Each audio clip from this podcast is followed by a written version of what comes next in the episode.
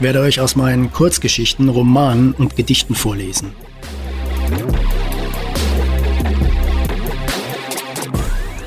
Ob Gras wirklich nicht schneller wächst, wenn man daran zieht? Dass man eine Atombombe auch im T-Shirt entschärfen kann. Was für eine unsinnige Welt das ist, in der man Tattoos wieder entfernen kann. Mir sind Erwachsene suspekt, die alles wissen, die immer eine Antwort auf alles haben, die alles schon zu Ende gedacht haben. Das liegt vielleicht daran, dass ich als Kind einmal für einen etwas längeren Moment an einem abisolierten Stromkabel hing. Das ist kein Podcast für Menschen, die gerne Worte wie Kontext, Pauschal oder Metaebene verwenden.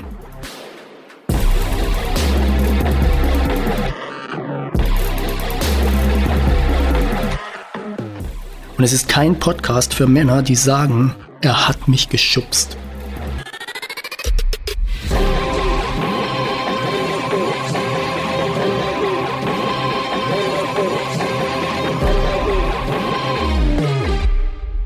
Herzlich willkommen zu Folge 17.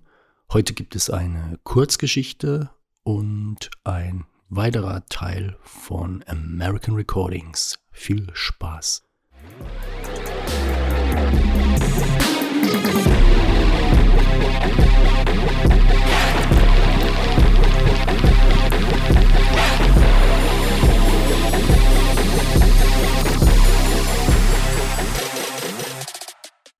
Waren wir Helden? Teil 3 Heute beim Laufen am Main seit langer Zeit mal wieder The Cure gehört. Urplötzlich kam das Gefühl zurück, in meinem ersten Auto zu sitzen, an einem warmen Sommerabend im Schwarzwald. Die Haare noch nass vom Schwimmen am See, die Musik sehr laut. Diese eindringliche Stimme des Sängers, dessen Name ich jetzt peinlicherweise googeln müsste. Nein, kann ja wohl nicht sein. Genau, Robert Smith. Seine Stimme zwischen Todessehnsucht und Trotz schwankend was man im Alter von 18 unmöglich verstehen kann. Vor allem dann nicht, wenn man keine Todessehnsucht oder Trotz in sich trägt. Trotzdem hat mich The Cure damals gekriegt. Wie heute. Inzwischen mit temporärer Todessehnsucht und permanentem Trotz. Ich fuhr einen Umweg von einer halben Stunde, durchfuhr diese kleine Stadt, in der die Hammerhübsche aus der Parallelklasse wohnte. Mehr wusste ich nicht über sie. Nur, dass sie hier irgendwo wohnte. Ich weiß auch nicht, warum ich damals ab und zu durch dieses Städtchen fuhr. Hoffte ich, dass sie mir zufällig vors Auto lief, ich der Erste wäre, den sie beim Erwachen auf der Intensivstation sehen würde, und es dann zwangsläufig so wäre, dass sie mich zuerst mögen und später heiraten würde, so wie kleine Enten dem ersten folgen, den sie sehen, weil sie ihn für ihre Mutter halten? Wahrscheinlich ist das aber genauso wahr wie Vogelspinnen in Yucca-Palmen. Was, wenn ich sie damals bei einer meiner Fahrten tatsächlich getroffen hätte? Mein Auto war eine Krücke. Damit war niemand zu beeindrucken. 75 mickrige PS, aber immerhin elektrische Fensterheber. Nein, damit war nichts zu holen anhalten und sie ansprechen? Nie im Leben. Ich kann das einfach nicht. Bis heute nicht. Niemals. Das ist ziemlich sehr ganz schön doof, wenn man das nicht kann. Man kann ja auch nicht 1,85 Meter groß sein, nur weil man will. Was also sollte dieses Umwegfahren? Wollte ich ihr irgendwie nur nahe sein? War ich einfach nur ein völlig armseliger Idiot? Sich verpassen.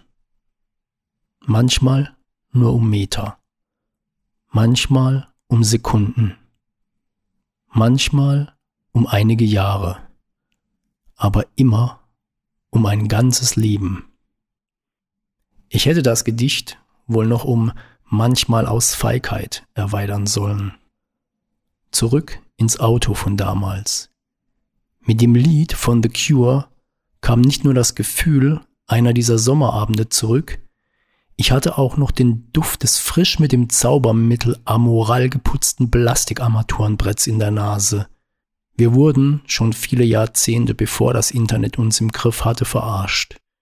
Einer von uns, der Automechaniker war, hatte es auf einem Fernsehkanal gesehen. Bestellt, war völlig hin und weg ob des Ergebnisses. Was zuvor stumpf verblasstes Plastik war, glänzte danach pechschwarz wie die Lederhose von Lemmy von Motorhead.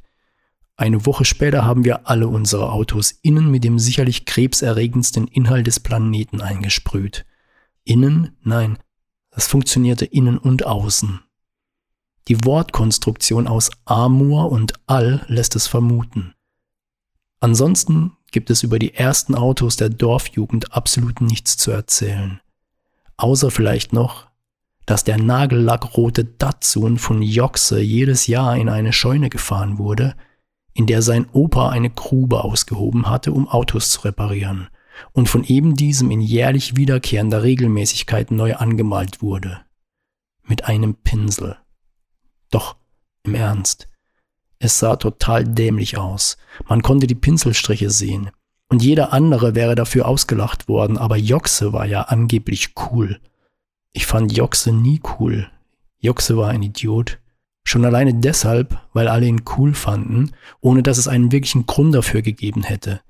Er konnte nichts besonders gut. Nicht kicken, nicht malen, nicht Schlagzeug spielen, nichts.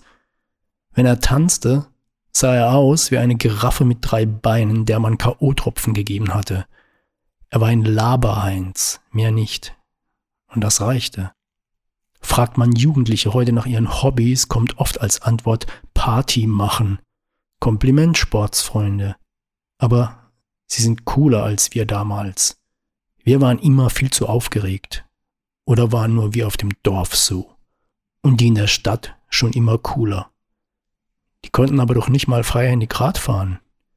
Meine eigensinnige Frisur mit abrasierten Seiten und einem mal blonden, mal braunen, mal gestreiften Schwänzchen hinten war für einen Friseursohn aus einem kleinen Schwarzwaldnest absolut nicht standesgemäß. Dafür zeigte sie jedoch in Kombination mit schwarzem Mantel auf eindeutige Weise, dass der Träger den ganzen Tag Dead or Alive, Human League, Soft Cell und Thompson Twins hörte. Tainted Love in der neun Minuten langen Version ist immer noch das beste Lied, was jemals in Vinyl gerillt wurde. Die Klamotten damals waren eine total super uncoole Megakatastrophe. Stichwort Schulterpolster. Gut, dass es weder Digitalkameras, Smartphones oder gar Instagram und TikTok gab. Man muss heute schon gezielt auf YouTube suchen. Waren wir Helden? Ich war definitiv keiner. Ich wurde ziemlich oft fertig gemacht als Kind. Aus drei Gründen. Ich war immer der Kleinste, wenn Eberhard nicht da war. Ich hatte den bescheuertsten Nachnamen der Welt und ich war der Sohn des Friseurs. Rassismus, Sexismus, Mobbing, whatever. Hey, ich weiß ganz genau, wie das ist. Der eine ist schwarz, der andere dick, der nächste stottert. Will jemand eine Rangliste aufstellen, was schwerer wiegt? Weil du als der Kleinste gemobbt wurdest, weißt du nicht, wie es ist, als Schwarzer gemobbt zu werden? Doch, es ist genau das Gleiche. Man macht dich fertig für etwas, wofür du nichts kannst. Und vor allem für etwas, was in keinster Weise verwerflich ist. Und ich hieß auch noch Hasenohr. Unzählige Male kam ich als kleiner Junge heulend nach Hause und fragte meine Mutter, warum ich so heiße ist schon krass. Wenn du an jedem ersten Schultag hoffst, ein Feueralarm würde dich davor retten, beim Vorstellen der Neuen deinen Namen sagen und das Gebrüll der anderen ertragen zu müssen. Heute würden die Eltern wahrscheinlich jeden Tag beim Rektor der Schule auf der Matte stehen. Meine sagten, komm damit klar. Aber hey, ihr habt mir das doch eingebrockt. Das ist, als würde dir einer eine Handgranate in die Hand drücken, den Stift abziehen und beim Weglaufen sagen, komm damit klar. Und sie hatten für sowas schlichtweg keine Zeit. Sie mussten den ganzen Tag arbeiten. Und das war Problem 3, der Friseursalon. Man wird als Friseur oder Bäcker in einem kleinen Dorf immer mit neidischen Blicken angesehen, weil die Leute meinen, man würde sich eine goldene Nase verdienen. Aha, mit drei Haarschnitten auf 15 Euro pro Stunde. Wenn du als Friseur einen neuen Opel Rekord fährst, musst du dir Bullshit anhören wie, na, das Geschäft läuft ja. Völliger Wahnsinn.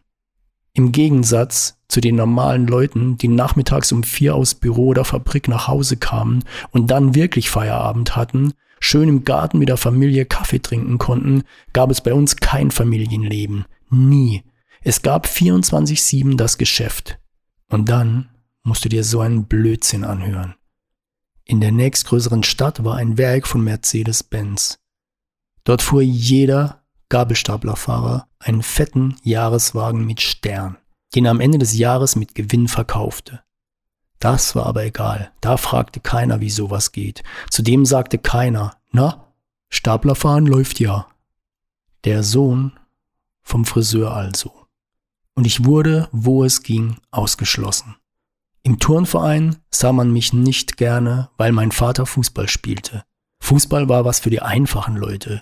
Turner waren zu dieser Zeit eine Art Herrenrasse in weißen Strampelhosen mit lächerlich dünnen Beinen.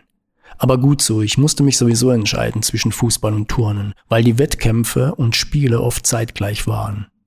Wäre natürlich schon cool, mit einem Turneroberkörper ausgestattet, mal eben im Handstand den kompletten Main hoch und runter laufen zu können. Aber auch nicht schlecht, aus zehn Metern mit einem Fußball einer Fliege die Beinhaare wegschießen zu können. Skifahren war auch so etwas. Die anderen Kinder waren jeden Winter in Skiurlaub. Ich nicht. Bei uns gab's einmal im Sommer zwei Wochen Italien, basta. Die Skifahrerkinder hatten mir gegenüber dadurch einen großen Vorteil im Skiclub. Ich musste irgendwie mithalten. Wir hatten zweimal die Woche Training für Slalom und Riesenslalom. Das hieß alle in den VW Käfer des Trainers, in Skiklamotten und knallengen Skischuhen, Rennski und Slalomstangen auf dem Dach. Die Rückfahrt war logischerweise kein Vergnügen. Ausdünstende kleine Athleten in feuchten Klamotten, Helmen und Schuhen gepaart mit den Monologen des Trainers über die eine Million Fehler, die er heute wieder mit ansehen musste. Eine Sekunde allerdings war jedes Mal geradezu göttlich. Direkt nach dem Einsteigen und Motorstarten zündete er sich einem Marlboro an. Dieses Knistern und Glimmen, dieser Geruch der ersten Rauchwolke, Hätte ich je das Rauchen angefangen, dann genau deswegen. Ich war für einen nur im Schwarzwald herumfahrenden Kraxler nicht ganz so schlecht. Im eigenen Skiclub haben sie mich gemobbt. Einmal wäre ich Vereinsmeister geworden in meiner Altersklasse, dann haben sie mir mal eben einen aus einer anderen dazugepackt. Ich bin einige Rennen gefahren, aber nach dem ersten und einzigen Abfahrtslauf war Schluss. Mir fehlte dazu der Mut. Völlig. Schon bei der ersten Streckenbesichtigung dachte ich beim Blick von oben in den Starthang, die glauben aber jetzt nicht allen Ernstes, dass ich da geradeaus runterballere. Doch das glaubten die. Es folgte eine ganze Woche der Furcht, Angst, schlaflosen Nächte, Flausein im Magen. Im Jahr zuvor war einer der jungen Rennläufer am Ende eben dieses Starthanges, anstatt nach rechts abzubiegen, geradeaus in die Bäume gerast und gestorben. Ich stand am Renntag oben am Start und habe bis zuletzt gehofft, irgendjemand möge dieses Scheißrennen doch noch absagen. Aber niemand sagte es ab. Und dann ging's runter. Du machst dir in die Hose, willst nicht mehr leben, deine Knie zittern und genau in der Sekunde, in der das Piepsen der Startuhr dich losschickt, blendest du es aus und stürzt dich in diesen verhassten Starthang. Und du stürzt vielleicht. So wie ich. Das war's einmal so etwas ähnliches wie ein Abfahrtsläufer gewesen, für circa 10 Sekunden. Verglichen mit dem, was ein Fußballspieler verdient, müsste ein Streifsieger 100 Millionen Euro bekommen, mindestens. Gemobbt wegen der Größe, des Namens, des Berufs der Eltern. Man kann daran verzweifeln, aufgeben, heulen, sich etwas antun. Alles davon kann ich verstehen. Bei mir hat es das Gegenteil ausgelöst. Ich habe mich gewehrt. Und zwar im wahrsten Sinne des Wortes. Ich habe alle verprügelt. Alle bis auf Werner, der viele Jahre älter war und ein Psycho. Du lachst über meinen Namen, Peng Schelle. Du bist größer? Ja? Peng. Jetzt am Boden nicht mehr.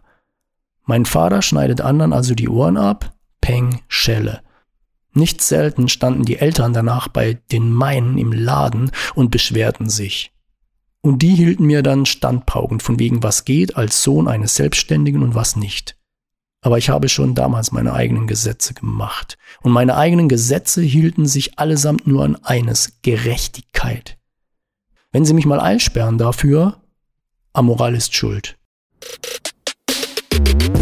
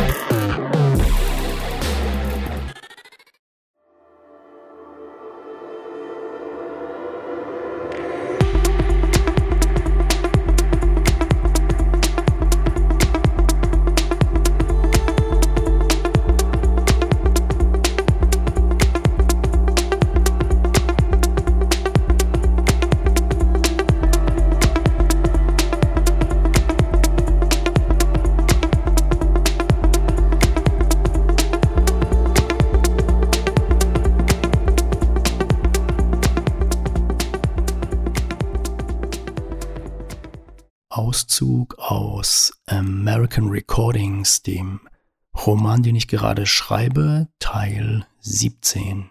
Wir fahren los, biegen vorne am Meer, wo die hohen Palmen stehen, nach links Richtung Los Angeles. Wir fahren wieder auf dem Highway 1. Rechts der Ozean, links die Berge.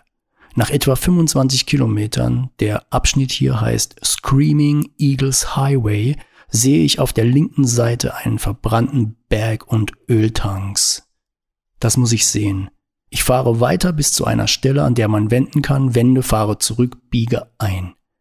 Wir rollen auf Schotter einige Meter in das Gelände, das offensichtlich eine verlassene Produktionsstätte ist, und parken. Schnappe mein iPhone und gehe Richtung verbrannten Berg. Es sieht aus wie an einem Filmset von Mad Max. Hier muss ein Inferno, Waldbrand trifft auf Ölförderanlagen stattgefunden haben. Überall verbrannte Erde, Steine, Sträucher, Metall, verkohlte Holzbalken. Vor mir liegt ein Hügel, der zum Teil noch bestückt ist mit Strommasten. Hier und da hängen noch Reste von Stromleitungen herum.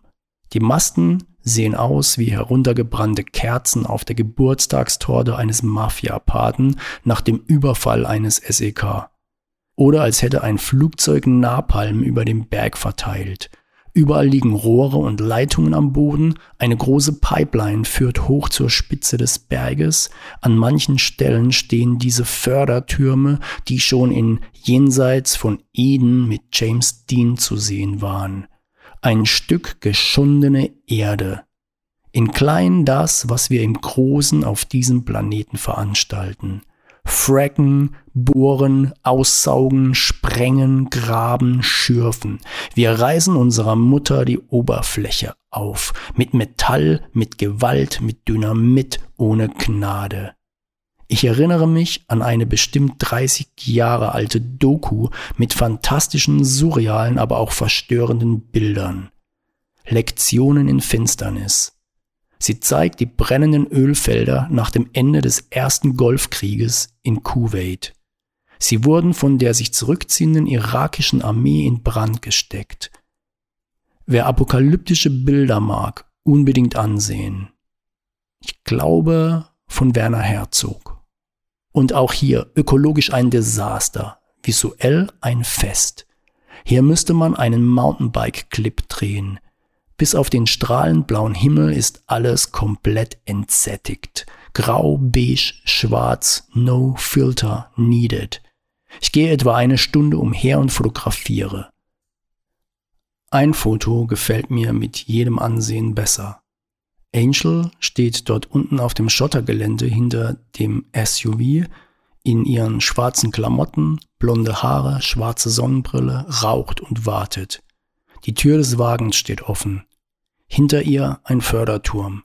Dahinter der Highway, dahinter der Pazifik. Sie könnte genauso Bestandteil eines Depeche Mode Videos sein oder die Freundin des Kokaindealers, der gleich mit einer schwarzen Sporttasche voller Scheine und einer Knarre ums Eck gerannt kommt und schreit, Jump in that motherfucking car and get our ass out of here. Wir fahren aus dem Gelände auf den Highway. Auf der gegenüberliegenden Seite die Wellen des Ozeans. Links der Tod, rechts das Leben. Links ein Berg dreckiger Wäsche, rechts frisch gewaschenen, nach im Wind getrocknet duftend. Es ist Mittag, wir fahren weiter. Vom Highway ab durch Ventura hindurch, Richtung Berge nach Santa Clarita. Es ist wenig Verkehr, ab und zu kommt uns ein Truck entgegen. Eine rote Lampe in der Anzeige des Armaturenbretts geht an. Viel weiß ich nicht über Motoren, aber so viel – dass sie ohne Öl nicht gut funktionieren. Einige Kilometer weiter ist eine Tankstelle, wir halten, tanken, ich gehe rein, kaufe Motoröl, fülle nach und gucke zu einem Pickup-Fahrer an der Zapfsäule neben uns, der in dem Moment genau das gleiche macht. Er nickt. Ich nicke. Total dämlich. Sind wir jetzt sowas wie Motor Oil Brothers? wird uns das für immer verbinden, dass wir zur gleichen Zeit unseren Motorölstand in Ordnung gebracht haben, Motorölbrüder, sowas wie Blutsbrüder, wollen wir vielleicht noch unsere Unterarme mit den Ölmessstäben auffritzen und unser Blut mischen?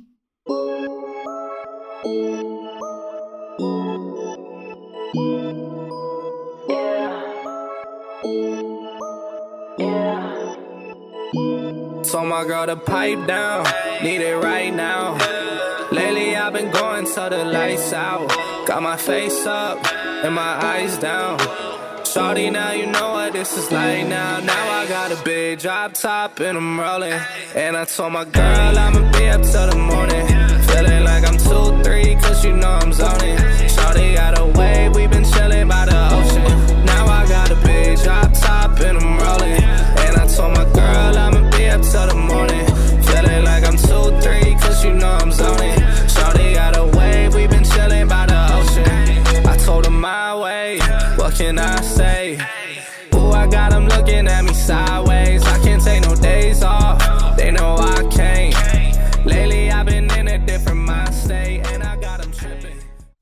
Nächsten Stunden fahre ich über den Mulholland Highway. Jetzt müsste man einen übermotorisierten Camaro haben oder besser ein Motorrad. 1000 Kurven. Links, rechts, hoch, runter. In der Mitte immer die beiden gelben durchgezogenen Striche. Ab und zu halten wir an, steigen aus, betrachten die zum Teil völlig einsam auf einem Hügel stehenden Villen, die die Bergketten und Täler in der Nachmittagssonne überblicken. Ab und zu halten wir an, steigen aus, betrachten die zum Teil völlig einsam auf einem Hügel stehenden Villen, die die Bergketten und Täler in der Nachmittagssonne überblicken. Ab und zu stehen die typisch amerikanischen silbernen Briefkästen am Straßenrand, weit und breit kein Haus. Wir fahren durch einen Kiefernwald über die Kuppe auf der anderen Seite hinunter wieder Richtung Ozean und Highway One. Ich denke zu viel. Ich habe immer gegen Abend ein komisches Gefühl im Bauch. Ich denke, es kommt noch aus der Kindheit. Das Dorf, in dem ich im Schwarzwald aufgewachsen bin, lag im Schatten eines Berges. Selbst im Sommer war gegen frühen Nachmittag die Sonne schon verschwunden und der Tag vorbei. Und dann kam die Nacht. Sie mochte ich nicht. Die alten Männer haben Dinge erzählt, die ein Kind erschrecken und viele andere Dinge hielten mich wach. Seither legt sich, sobald es Nacht wird, ein Schatten auf mein Herz. In Rom war das zum ersten Mal anders. Ich liebte es, abends auf meinem Balkon zu sitzen, bis die Sonne unterging. und die Nacht hindurch durch Rom zu gehen und zu filmen, bis am Morgen die Bäckereien aufmachten. Rom bei Nacht. Ich hatte immer das Gefühl, dass diese Stadt wie ein großer Bruder ist, der seine Hand über dich hält. Dann kam ich zurück und alles war wie früher. Die über 20 Stunden Material, die ich in den zwei Jahren gefilmt hatte, habe ich irgendwann versehentlich und unwiederbringlich gelöscht. Mein Leben ist ein ständiges Zurückspulen, Pause-Taste drücken, löschen. Und dieses beklemmende Gefühl, wenn die Nacht hereinbricht, habe ich hier, als es langsam dunkel wird, wieder. Links stehen drei riesengroße weiße Satellitenschüsseln in einem Tal. Kommunikationsanlagen von AT&T. Die Anlage bedient alle pazifischen Randstaaten Mittel- und Südamerika sowie die Antarktis und sind die größten an der Westküste. Aha. Wir rollen den Malholland Highway nach unten Richtung Abend und Ozean, wo wir zwischen Oxnard und Malibu auf den Highway One einbiegen. Wir halten am The Real in Malibu, einem bekannten Fischrestaurant direkt am Highway bei Topanga Beach. Wie dämlich der Name eigentlich ist, merke ich erst jetzt beim Schreiben. Ein früher Vorläufer lustiger Friseursalonnamen. Hier geht es in den Topanga Canyon Boulevard die Berge hoch nach Topanga. Wenn ich den Namen höre, muss ich immer an Lana Del Rey denken, weil sie oft davon singt. Topanga liegt in den Santa Monica Mountains und hat seinen Namen durch den Stamm der Tongva. Er bedeutet etwa ein Ort darüber. Eines Tages werde ich diesen Canyon hochfahren und laut Lana Del Rey hören. Wie um Gottes Willen kann man die Musik von Lana Del Rey nicht lieben? Ich nehme an, fehlende rote Blutkörperchen ein paar Liter davon. Man kann ja über wirklich vieles streiten. Camaro oder Mustang, Pepsi oder Coke, Rot oder Weißwein. Aber Lana? Come on. I see a day thinking bravery. See it's mine slavery. Nine to five, grind and strive. Fucking nigga pay me less. And pay my bills at minimal, but see it pay me stress. Doing this and doing that and turn around and scold you true. How I did it wrong when I just did it like you told me to. Fuck you, eat it. That's what I be really thinking. Yes, sir. No, sir. That's what I be really speaking. Cause even though this job pissed me off, obviously, what make a nigga piss more is living poverty. Obviously, I gotta work, suck it up and give a smirk. Smiling even though it hurt and see my boss a fucking jerk. They call it a paycheck, it's really disrespect. That shit's so low I can't afford to call collect. And that's better than Mike Jack with the White socks. I'm steady slaving for days, just give me one shot.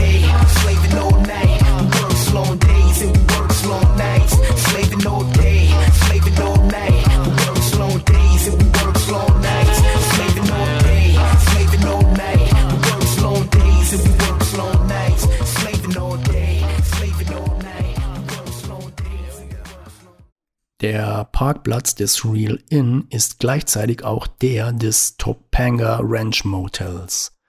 Eine abgefuckte Ansammlung von weißen Holzhütten mit dunkelroten Dächern und Fensterrahmen. Closed. Eine perfekte Location für einen Tarantino-Film. Wundert mich, dass er hier noch nie gedreht hat. Oder hat er schon? Man muss nur auf der Veranda der Hütte am Ende des Platzes einen alten Mann auf einem Schaukelstuhl sitzen sehen, ein schwarzer Can-Am mit einem großen goldenen Adler auf der Motorhaube kommt mit viel Staub aufwirbelnd in den Hof gerast, bremst, der Alte hört auf zu schaukeln, die Fahrertür des Trans Am geht auf, eine Flasche Budweiser rutscht aus seiner Hand auf das Holz der Veranda. Der Rest ist dann nicht mehr schwer. Ich mache Fotos der Baracken, die Abendsonne zwängt sich an manchen Stellen zwischen den Hütten und was von ihnen zum Teil noch übrig ist hindurch. Angel geht schon mal ins Real Inn. Mag ich. Hat was von einer chillt auf dem Sofa, der andere kocht, Musik läuft. Bloß nicht zusammen kochen. Bei Paaren die zusammen kochen, ist er immer ein Moppel und sie betrügt ihn mit ihrem Chef. Doch, ist so. Keine Ahnung, was mich drinnen erwartet. Nach Schickimicki sieht es von außen nicht aus. Und nein, es ist genau mein Ding, genau meine Art deiner Ding, wie es zu einem Roadtrip gehört. Auf der schwarzen Tafel über der Theke, an der man bestellt, Appetizers wie Fried Calamari, Fried Zucchini, Grilled Scallops, Lobster Tail, Steamed Clams, Steamed Mussels, Taco, Quesadilla und, und, und. Fisch, Tuna, Catfish, Mahi Mahi, Swordfish und, und, und. Vegetarisch? Veggie, Pasta, Grilled, Portobello, Veggie, Taco und, und, und. Dieser Mix aus mexikanisch, mediterran, USA ist perfekt für mich. Es wird klar der Catch of the Day. Cartoon-Style Rockfish und Fritten und frittierte Tintenfischarme und ein Berg gegrilltes Campi. Das, exakt das wäre meine Henkersmahlzeit, falls die Dinge mal aus dem Ruder laufen sollten. Dazu ein kaltes Stella Artois. Angel nimmt auch den Rockfish mit Reis. Wir setzen uns auf eine der langen Bänke direkt am Fenster. Auf den Tischen sind rot-weiß karierte Plastikbahnen, draußen fahren Autos über den Highway, dahinter Palmen, dahinter der Ozean. Unser Essen wird ausgerufen, wir holen es zum Tisch, drücken die Zitronenscheiben auf den Fisch und stoßen mit den beiden Stella an. Ehrliches Essen, basic, lecker. Ich sehe nach draußen. Die Sonne geht unter. Gelb, orange, dunkelblau. Draußen vor der Scheibe ein rotblaues Neon-Sign Open. Ein Stück weiter eine Telefonzelle. Ich träume mich weg. find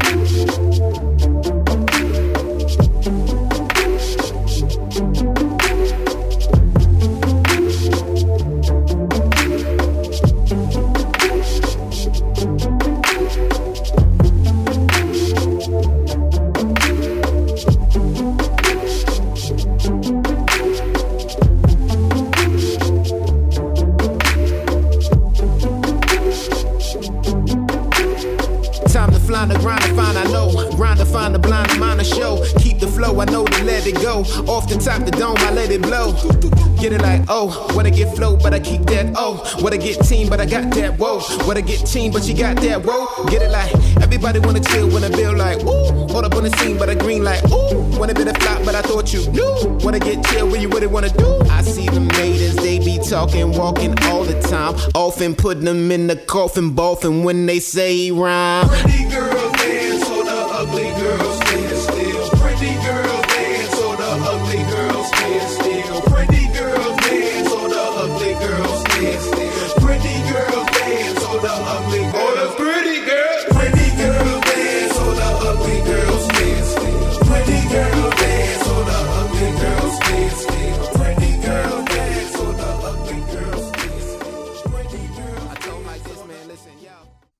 Nachdem wir gestern Abend heil angekommen sind, in einem größeren Stau auf dem Weg in die Stadt standen, Angel mich bei Lucia aussteigen ließ und nach Hause weitergefahren ist, mache ich mich heute Morgen auf ins Wanderlust.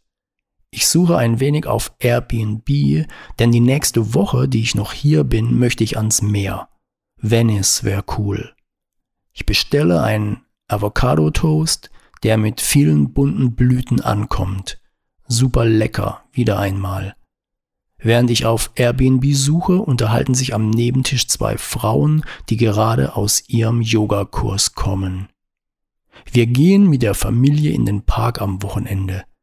Das ist so genial. Ja, die ganze Familie.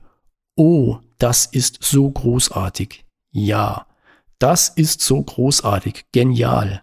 Ja, das ist so toll. Awesome, amazing. Was machen die hier eigentlich, wenn mal etwas wirklich toll ist? Meine Suche nach einer Bleibe ist möglicherweise schnell beendet.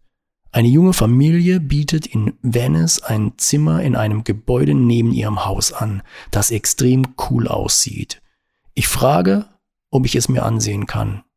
Klar, wann? Ich sage, ich komme gegen 18 Uhr vorbei.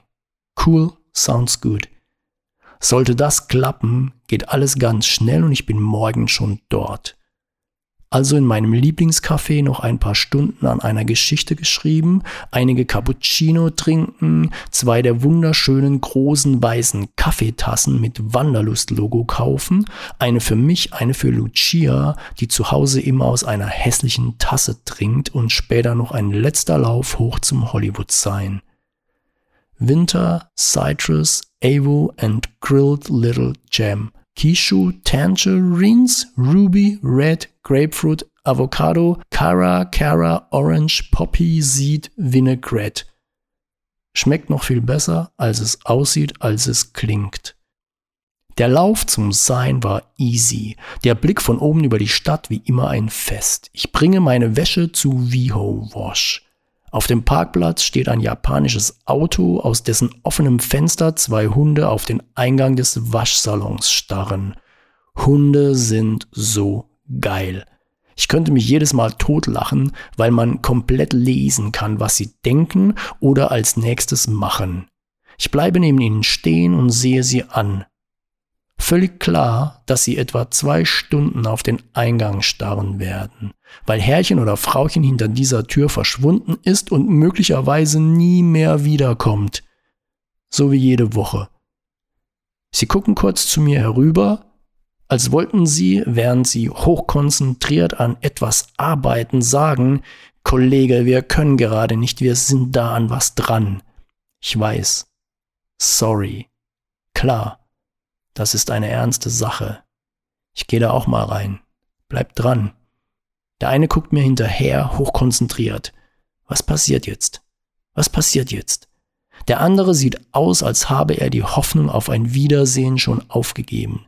Die Ohren angelegt, trauriger Blick. Herrlich. Auf dem Rückweg hole ich ihm Whole Foods was zu essen und setze mich zu Hause mit Lucia an ein paar Photoshop-Retuschen für Bewerbungsfotos von ihr. Ich bestelle ein Uber und fahre nach Venice. Meine eventuell neue Bleibe ist auf der Brooks Avenue, nicht weit entfernt vom Abbott Kinney Boulevard. Wie auf dem Flug nach LA überkommt mich wieder dieses Gefühl, was, wenn ich mich in Venice totlangweile, wenn es mir dort nicht gefällt. Blödsinn. Ist noch nie passiert. Ich komme an und sehe ein modernes Haus. Ich klingele an dem kleinen Tor. Eine junge Frau mit Baby im Arm macht mir auf. Ashley. Wir finden uns auf Anhieb nett. Wir gehen am Haus entlang, das im Moment zum Teil noch eine Baustelle ist. An einem kleinen Teich zwischen beiden Gebäuden in das hintere, in dem mein Zimmer ist. Hammer. Vielleicht 60 Quadratmeter, alles weiß. Industrieboden, das typisch hohe amerikanische Bett, am Kopfende fette Holzdielen, schöne Bettwäsche in weiß und grau, ein Schreibtisch, eine komplette Wand als Schrank ohne sichtbare Griffe, weiße Kleiderbügel an einem von der Decke abgehängten grauen Ast und der Star des Zimmers, eine freistehende weiße Badewanne. Eine von denen, die jeder cool findet, in der jeder einmal baden möchte und bei der sich jeder fragt, was mit dem Boden passiert, wenn das Wasser überschwappt. Von meiner Seite aus sehr gerne, sage ich. Von uns aus auch welcome, sagt Ashley. Wir gehen die Treppe nach oben, wo ihr Mann Zack arbeitet. Sie öffnet die Tür, ein großer, kräftiger Typ steht an einem iMac und unterhält sich mit einem anderen. Ah, ich sei bestimmt Ralph the German. Yes. Er schüttelt mir die Hand, ist direkt einverstanden mit seinem Untermieter und erklärt mir ein wenig, was er macht. Er ist ein Entrepreneur für verschiedene Marken, eine Drohnenfirma zum Beispiel und eine Kryptowährung. In der Wohnung, in der ich ab morgen wohne, sind ab und zu Gäste untergebracht, die für ihn arbeiten. Ab und zu auch Germans. Mit den Germans habe er immer gute Erfahrungen gemacht. Die beiden kommen aus Kanada und wagen hier einen Neustart. Wir gehen ins Haus nebenan, wo sie wohnen. Ein einziger großer Raum, ein fetter Holztisch, ein cooles Sofa, tolle offene Küche, alles so wie das sein muss, wenn man Kohle hat und Geschmack. Neben dem Esstisch steht ein Indianerzelt für die Kids. Auch wenn er erzählt, dass er schon eine Pleite hinter sich hat, das, was er da gerade aufbaut, wird laufen und er wird viel Geld verdienen. Spürt man. Strahlt er zumindest aus. Ich freue mich über meine Unterkunft. Wir sehen uns morgen.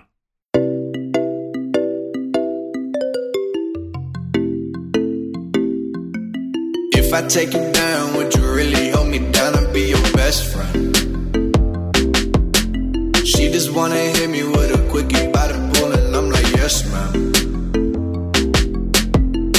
got me feeling for your body, you might turn me to a yes, man.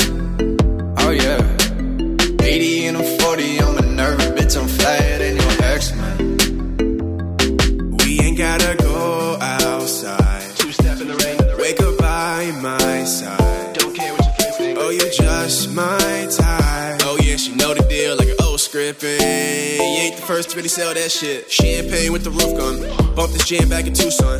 Think I got to get a move on. Never had much to lose, but you could do better with me in the middle of the road or the back of the Jeep. So, baby, let's not talk about it. But I gotta know. If I take you down, would you really hold me down and be your best friend? She just wanna hit me with a quickie by the pool, and I'm like, yes, ma'am.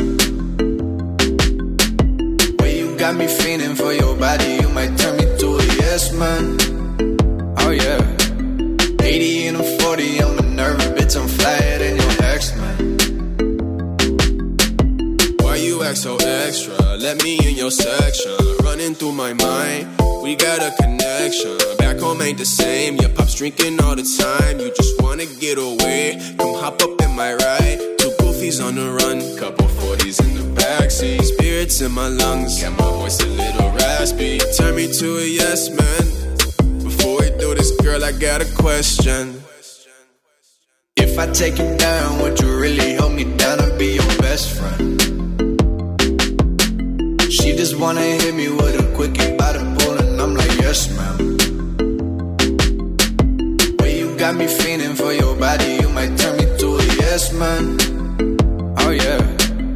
Oh, yeah. 80 and I'm 40, I'm a nervous bitch, I'm flyer than your ex, man.